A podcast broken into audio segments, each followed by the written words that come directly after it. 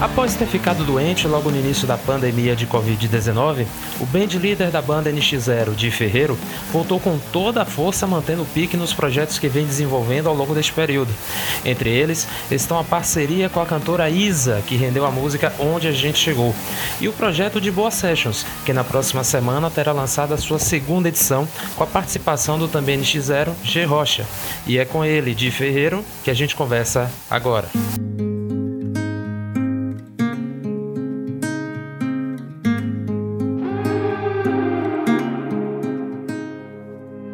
Tá a tua rotina aí com essa questão do Covid? Já temos quase quatro meses em casa. Como é que tá a relação com a Isabeli? Estão brigando? Estão se dando bem? Como é que tá a tua, como é que tá a tua rotina? Conta um pouquinho pra gente. Bom, eu comecei a, a quarentena, vamos falar assim, antes da quarentena, né, Yuri? Antes de pararem e tal, a cancelarem as coisas, inclusive quando é porque eu peguei muito cedo, né, o Covid. Então, hum. até eu tive que cancelar antes de começarem a cancelar os shows. Enfim, então foi foi o primeiro momento que foi chato para mim. Pela doença não foi muito simples eu me curar, foi chato, eu tive sintomas, a Isabelle já não teve. Mas aí o segundo momento foi um momento de reflexão, de eu começar a me recuperar, tal, fiquei um pouco rouco. Aí no terceiro momento eu comecei a compor sem parar, que agora tá nessa fase que eu tô. Tô dividindo em três fases a quarentena. E aí, pô, comecei a escrever, comecei a compor. É, eu e a Isabelle, a gente nunca, você falou, né? A gente nunca ficou tanto tempo junto seguido. A gente já, aí, claro que dá uns arranca-rabo, né? Umas brigas. É. Mas a gente até fala, nossa, olha só, a gente tá brigando, né? A gente até comenta sobre isso. É assim que os casais fazem, eles brigam. Exato. Cara, eu queria que você falasse, então vamos, vamos sair dessa parte aí da quarentena. Eu queria que você falasse um pouquinho aí dessa parceria com a Isa, cara. Vocês dois, dois grandes artistas aí da música brasileira. Como é que foi essa parceria? Como é que surgiu essa ideia? E para chegar no de onde a gente chegou, fala um pouquinho sobre isso. Pô, Yuri, aí, primeiro que a Isa tem uma, uma admiração incrível assim por ela, achando ela uma artista foda e o que aconteceu quando eu fiz essa música, né? a gente já tem uma amizade, eu já chamei ela para participar, ela participou do. Ela tem, ela tem muita participação na minha, minha carreira solo, para ser sincero. Eu tava pensando nisso. Porque o meu primeiro show solo, que foi num festival no Sul, cara, eu tava muito nervoso, como eu não ficava há anos, né? Pô, meu primeiro show solo, depois de tempão com a banda. E aí eu chamei ela pra, pra cantar. Ela tava no festival também, mas assim, ela foi antes para cantar comigo, ela foi meu parceiro, entendeu? E eu lembrei desses momentos que eu valorizo demais. A gente já dividiu alguns momentos muito legais, sabe? No palco e, e na vida, trocar Sim. ideia. Eu sou muito amigo do marido dela. Eu acho que essa música, quando eu fiz ela, assim, que ela me emocionou quando quando eu escrevi ela, eu escrevi ela com o Serginho, que é marido da Isa, com o, o Huxel e o Pablo Bispo, que são compositores, estão bombando lá no Rio, que são os Dogs, né? Fazem música desde da, da Pablo Vittar, pra Glória Groove, e pra uma galera mais pop, pra, pra, pra um monte de gente. Comigo eles, eles entendem a minha cena ali, aquele começo da cena hardcore,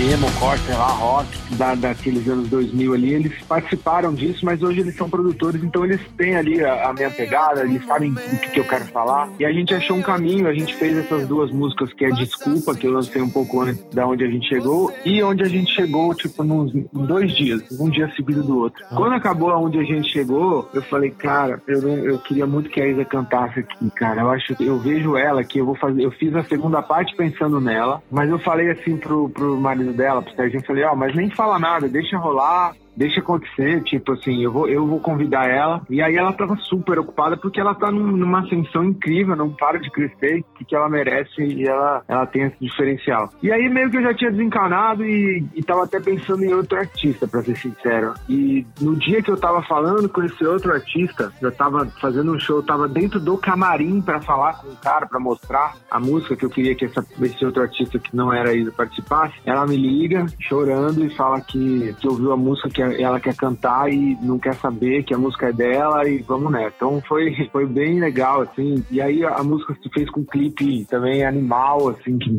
e é emocionante, porque a Isa é, tá num lugar, eu tô no outro, a gente se encontra numa animação, é bem sensível o clipe, né? O diretor, que é o Felipe Sassi, conseguiu passar a sensibilidade. Enfim, é uma música que eu fiquei feliz com a construção, quando ela ficou pronta e com o clipe, assim. É, isso é raro, sabe? A gente é bem crítico, não sei como você é no, no seu trabalho, várias, às vezes eu sou crítico até demais, mas nessa música eu fiquei feliz com todas os, as fases dela. Eu percebo que é uma sinergia muito bacana pelo que você me relata nessa situação com a Isa e também com outros artistas. Inclusive, tem o De Boa Sessions, né, que no mês Sim. passado teve o lançamento com o Tiaguinho, né, de um, de um trabalho que vocês fizeram há pouco tempo. Eu queria que você falasse também sobre esse projeto e o que é que vem agora no mês de julho. Dá para adiantar alguma coisinha, apesar do lançamento ser ainda na próxima semana? Sim. Ah, eu tô, tipo assim, de boa sessions é pra uma celebração, sabe? Pra ser uma festa mesmo e eu chamar algumas pessoas pra cantar. Porque todo show que eu tava fazendo é, é aquele show que você vai, assiste o show e vai embora, né? Eu quis fazer uma festa. Pô, vou fazer uma festa minha, onde eu fico tocando lá um monte de música, não só do meu repertório, do repertório de todo mundo, e vou chamar uma galera junto e tal. Essa foi a ideia do De Boa, por isso tem esse nome bem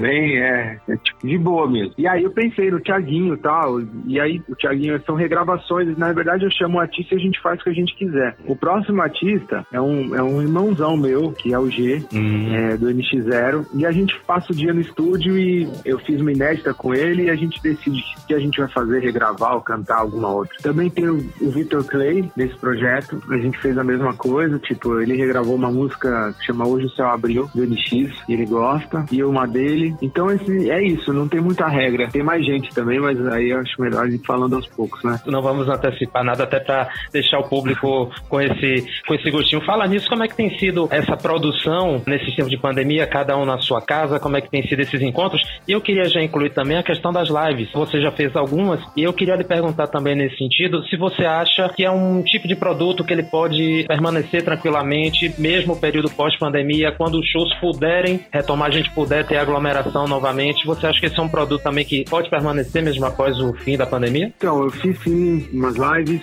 fiz lá, pelo Instagram, fiz uma ao vivo, vou fazer outra. Eu acho, Yuri, que sim, é uma. Não vou dizer produto, mas é um, é uma, um veículo, um caminho que vai continuar. Só que não vai ser igual porque todo mundo fez e foi uma onda, foi uma novidade, e aí sei como tudo, depois dá uma equilibrada. Então acho que vai ser bem menos tal. Vai ter agora o lance dos drive-ins, inclusive tem um, um, dia primeiro agora, vai ser meu primeiro drive-in que eu vou fazer. Quero ver como é que vai ser a experiência. Vão ter acho que vários caminhos. Quem sabe daqui a pouco eu invento um holograma pra gente ver em casa e sei lá, ou on demand, aqueles shows tipo você vai ver a luta do UFC, você vai assistir um show. Eu acho que vão ter vários outros caminhos além desses que estão fazendo, sabe? Além de shows, né? Depois de quando voltar, eu acho que daqui para frente o, o, lance vai ser inovar mesmo. Sim, sim, a questão da, da tecnologia contribuir um pouco mais com a, com a produção de diversos conteúdos, materiais, produtos, enfim. É, eu queria saber de é, qual a avaliação. Contribuir, desculpa, né? contribuir, mas não atrapalhar, porque também ela atrapalha muitas vezes, né? A uhum. tecnologia. Atrapalha a nossa ação, a nossa saúde mental e por aí vai, né? Em vários sentidos sentido, né? Eu digo na música porque muitas vezes é, a tecnologia e tipo, as redes sociais, elas viram uma fórmula. De repente, os artistas, alguns não, não todos, né? Eu tenho que me policiar para isso. Eu acabo dando muito valor para alguma coisa que não é a música dentro dessa rede, sabe? E isso é muito ruim. Isso aí pega muita gente, principalmente os artistas novos. Assim, eu converso bastante com uma galera, às vezes manda pergunta, às vezes na live. Isso aí a gente tem que ficar sempre ligado, essa, esse lance da tecnologia e usar ela a nosso favor, né? Não para derrubar a gente nessas horas. Não, sem dúvida. Como, como tudo na vida, a gente é necessário ter um, um equilíbrio na, na utilização das coisas, né? Total. Falando nesse assunto, você é, fez até um. me deu uma ajuda massa aqui para fazer um gancho na próxima, para a próxima pergunta.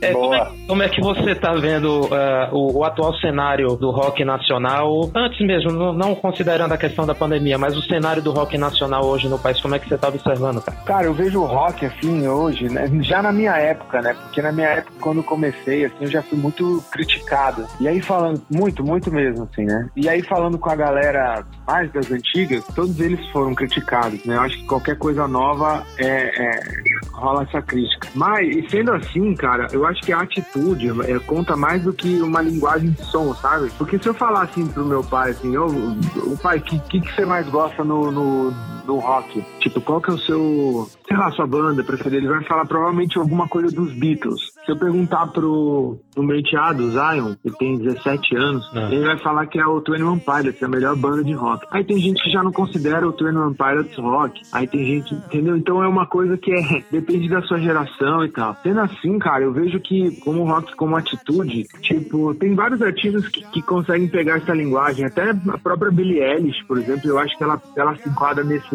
nesse caminho, tipo, meio. É, ela tem um, um, caminho do rock and roll. Até vários artistas do trap, assim, tem essa atitude, tem essa parada rock and roll. Aquelas duas guitarras e aquele, aquele lance de ter uma banda, uma bateria que a gente fala quando pensa em rock, de, de repente, dependendo da sua referência, vai lembrar. Tipo, eu não sei como é que vai ficar. Hum. Porque nos anos 80 também rolou essa coisa de, de não ter mais guitarra, de, né, ter, começar a rolar uns teclados e aquilo ali virar rock, e muita gente criticar, e depois veio o punk, aí foi mudando, aí grunge, aí virou uma coisa mais pop, pop punk, hardcore, emo, aí foi mudando até, até o cenário que a gente tá. Eu acho que é um vai e vem e a mistura vai ser sempre boa, mas nunca vai ser igual que era antes. Então, se a gente pensar, tipo, ah, o rock igual que era antes, que é, a minha época era boa, essa coisa nostálgica, saudosista, sempre vai ter das pessoas falando, mas nunca vai ser igual. Exato, exato, concordo contigo. E por falar em atitude, que é uma característica muito forte do rock, eu queria uma avaliação sua, cara, voltando a falar dessa questão da, da, da pandemia, uma avaliação sua com respeito à, à postura do governo federal, do nosso presidente, das pessoas que estão aí no comando do país, com relação a toda essa situação de pandemia que a gente está vivendo. Como é que você tem observado, cara, isso? Ah, eu acho totalmente desleixado o nosso presidente agora, nas escolhas, né, falando do, do Covid, de tudo que está acontecendo. Todo mundo sabe que a comunicação do cara não é, não é boa, pelo menos para mim, não é o meu o que eu gosto de ouvir das, de alguém que está passando numa, num momento desse, um país que está passando num momento desse, se não me engano é o segundo, né? Sim. Um crescimento, a gente está atrás dos Estados Unidos, né? Que também tem um presidente mais ou menos que vai da mesma linha que o nosso. Eu não gosto, eu acho que o caminho não é esse. Eu sei que tem muita gente gente sofrendo com outras coisas, com o lado financeiro e tal, mas eu acho que a gente poderia levar para um outro caminho e o nosso líder, né, o chefe de Estado, ter, ter aí o,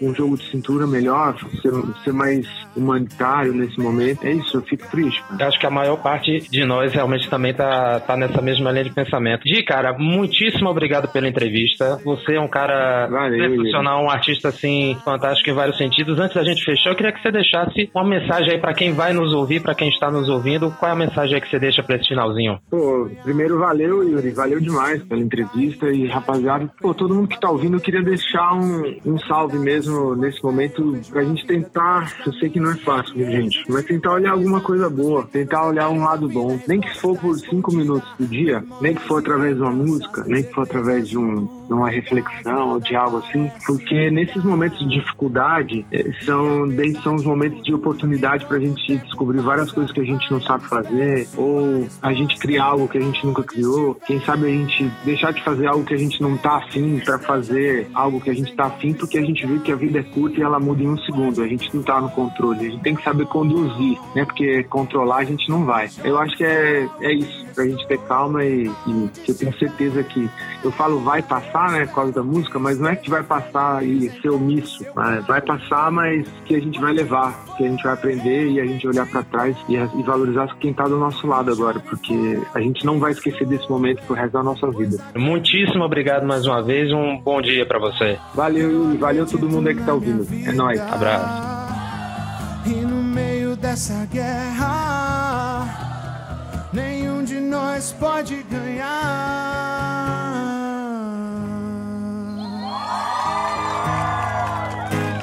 Obrigado.